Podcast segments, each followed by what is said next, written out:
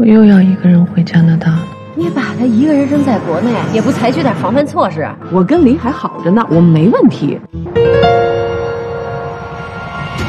对，我爱人了。你跟赵小飞打算去哪里的？我爸和我妈绝对不会离婚的，你绝对不可能的。你干嘛要去欺负人家小姑娘？他把我一个好好的家弄得七零八落的，谁欺负谁呀？二十年是一种感情，但是两年、两个月、两天，难道就不是感情？吴婷，你只知道赵小飞为你不顾生死，你不知道吴婷也这么做。婷婷，我在这儿。你在，你把一切都毁了。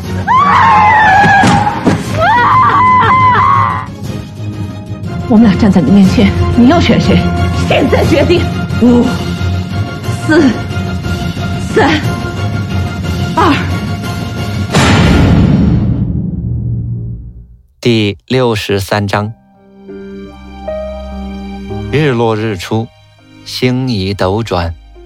此时，奥肯纳根湖的湖面正被冰冷的阳光照耀着，湖面银波荡漾。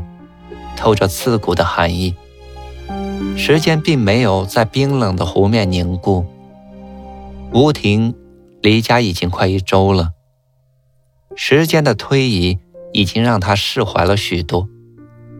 这几天，她与琳达和她的家人在一起，不仅让她暂时忘记了痛苦，也让她找到了自己未来的生活方向。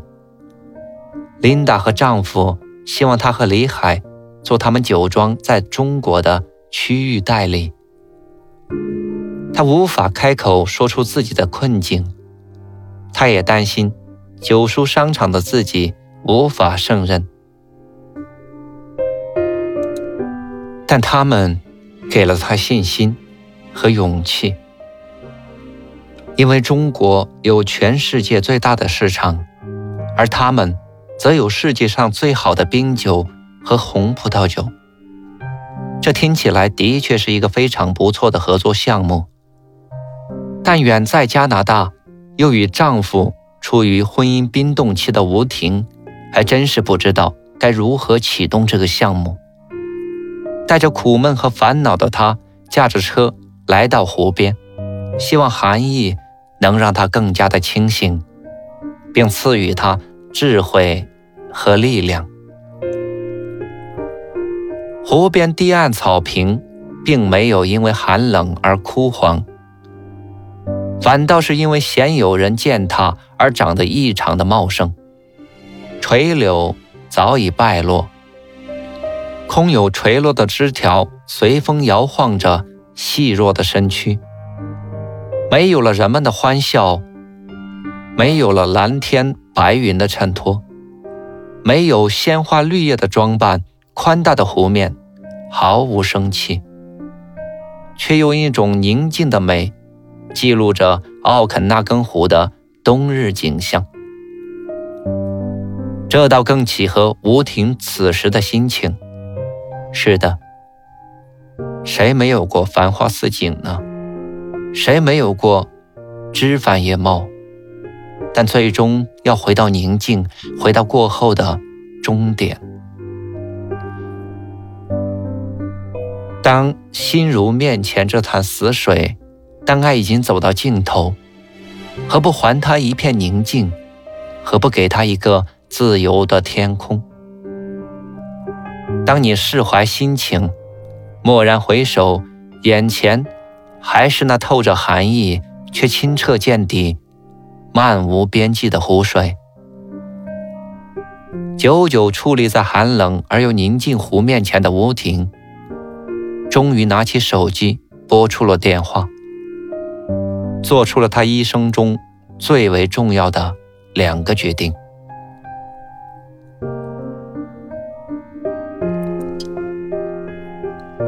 躺在床上一夜无眠的李海，始终想不通一个问题。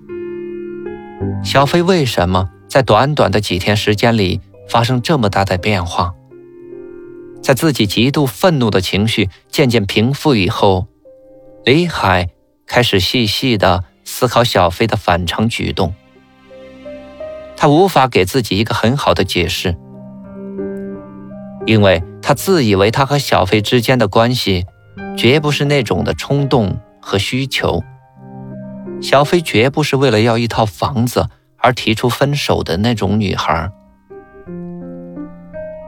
其实就在五幺二地震发生的时候，当他艰难的在不断摇晃中沿着昏暗的楼梯往下行走时，搭手拉起倒在地上的那个女孩子，从她的绝望眼神里，他知道，这是一个值得怜爱的女孩子。特别是在看到小飞陷入到失去亲人的痛苦中时，男人那种与生俱来的英雄情节油然而生。他不愿看到她流泪，不愿看到他伤心，他愿意陪伴他走遍灾区的每一个角落，去寻找他的亲人，愿意为他舔舐心底的伤痛。就这样。他们相爱了，因为吴婷的存在，他们爱的那样的小心翼翼，最后还爱的彼此伤痕累累。在他的眼里，小飞绝不是像圆圆那样有心计的女孩子。小飞从小有良好的家庭教育，也有自己的事业目标，即便是有了爱，他也不会迷失自己的。但今晚的小飞的确让他费解，也许是酒精的作用吧。李海后悔起来。作为一个男人，他应该知道如何怜爱自己的女人，而不是在他痛苦的时候弃她而去。脚上踢到红木椅子的部位还在隐隐作痛，痛的岂止是表皮，更大的伤痛还在心底。对吴婷的愧疚，对小飞的愧疚，对英子的愧疚，整夜辗转反侧，难以入睡。直到天色已经泛白，李海才闭上了眼睛。不知睡了多久，床边放着的电话铃声大作，生生的把李海吵醒。他本能的抓起了手机。看都没看，就对着电话说道：“小飞，小飞吗？你在哪儿？什么小飞呀？老子是建国！哎，这都什么时候了？你还在做你的春秋大梦呢？”电话那头的吼声一下子把李海的睡意扰得无影无踪。啊，建国，我昨晚和朋友在酒吧玩的太晚了，都要天亮的时候才睡的。有事吗？没事，我就不找你了。晚上咱们见面吃顿饭。好久没跟你喝过酒了，你等着，今天我非把你喝趴下不可。建国不仅年纪比李海大，更是在李海最困难的时候帮助过他的人，所以只要是建国发招，李海都没得说。好啊，我们是很久没有见面了，晚上不见不散，不醉不归。我们哪几个呀？我好安排。不用，我已经安排好了。晚上六点半，南亭见。说完，建国就挂断了电话。放下电话的李海觉得建国今天有点怪怪的，少了一贯的调侃，反而觉得不习惯了。接下来的时间也容不得李海多想小飞的事情。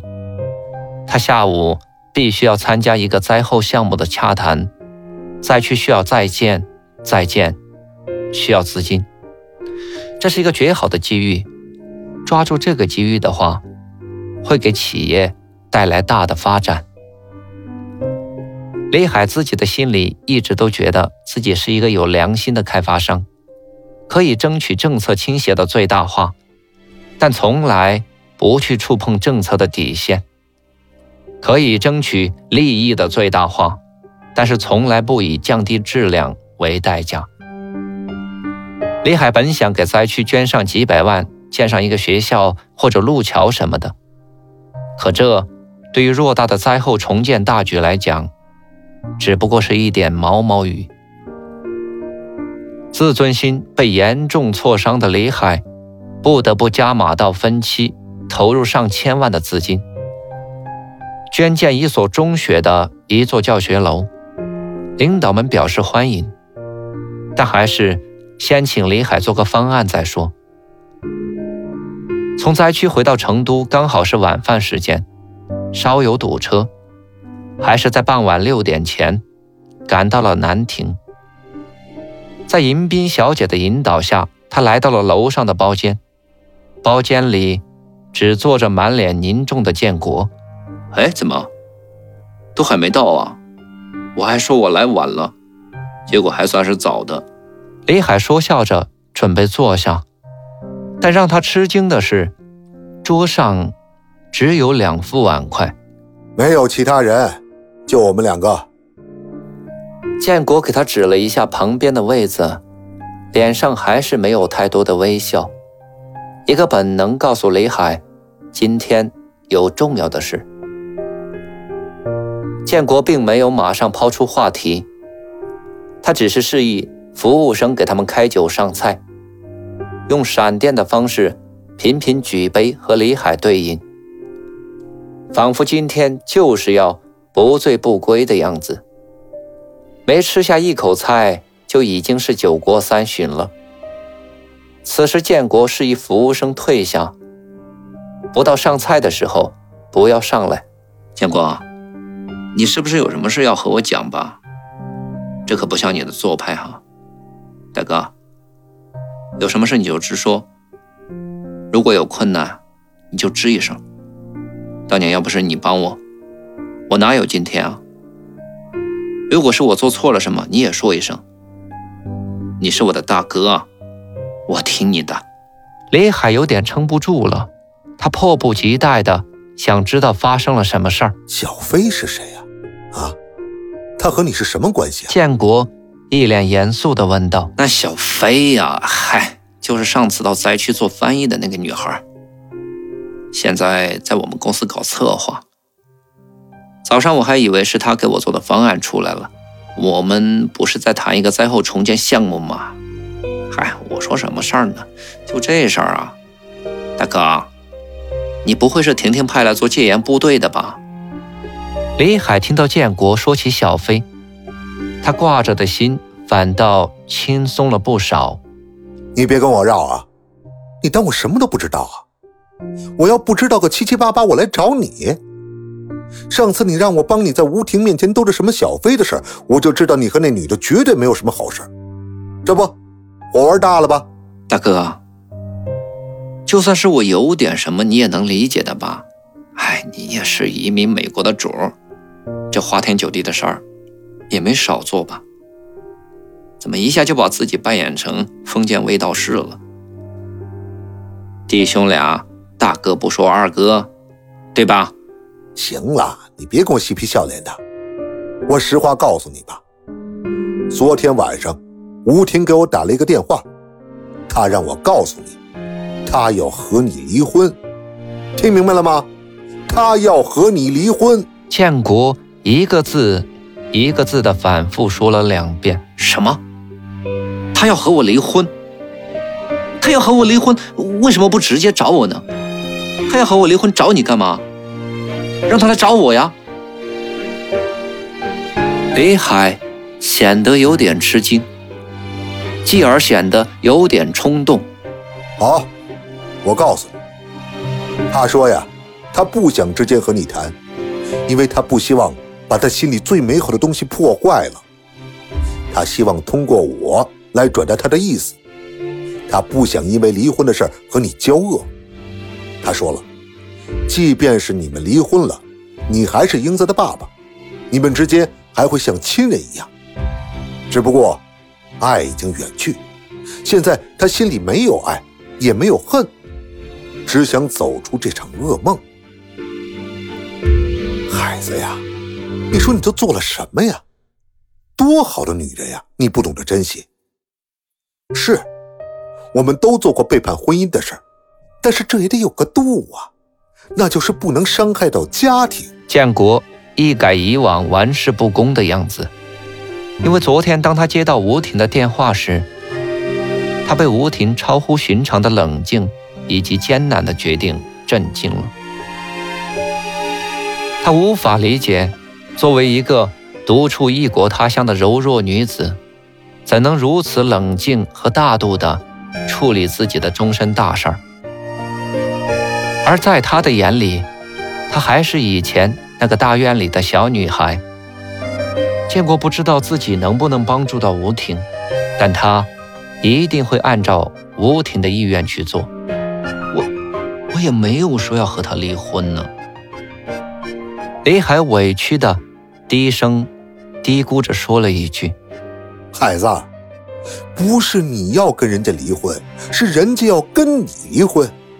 你怎么到现在还没有搞清形势啊？”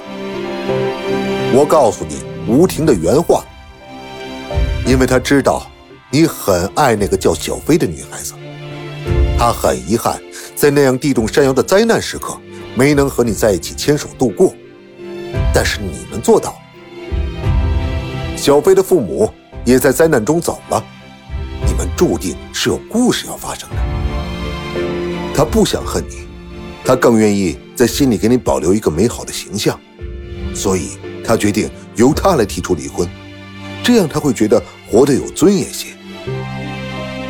你听听，人家是怎么说的啊？你又是怎么做的？建国的脸因为愤怒而有点狰狞起来。他给自己和李海都倒上了满满的一杯酒，怒目看着李海，没说一句话，只是一口喝下。李海也端着这杯酒一饮而尽。此时，李海的心犹如刀绞，这种刺痛的感觉是他从来没有过的。他几乎不知道该说什么，面对如此大度的胸怀。你只会感到自己是那么的渺小。是啊，吴婷不为别的，只想活得有尊严些。我不离婚，我不想离婚。我和小飞已经没有什么了，大哥，你是知道的。像我们这样的人是不能离婚的，离不起呀。这财产。这在建的、未建的项目怎么评估？怎么划分？你一定要帮我告诉吴婷，我不离，我一定把小飞的问题解决了。李海皱着眉头，自己倒了一杯酒，一口喝下。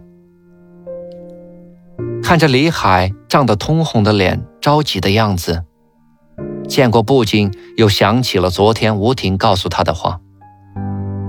这些话。一整天都在折磨着建国的心，他恨不得朝李海的脸上狠狠地抽上一个大嘴巴。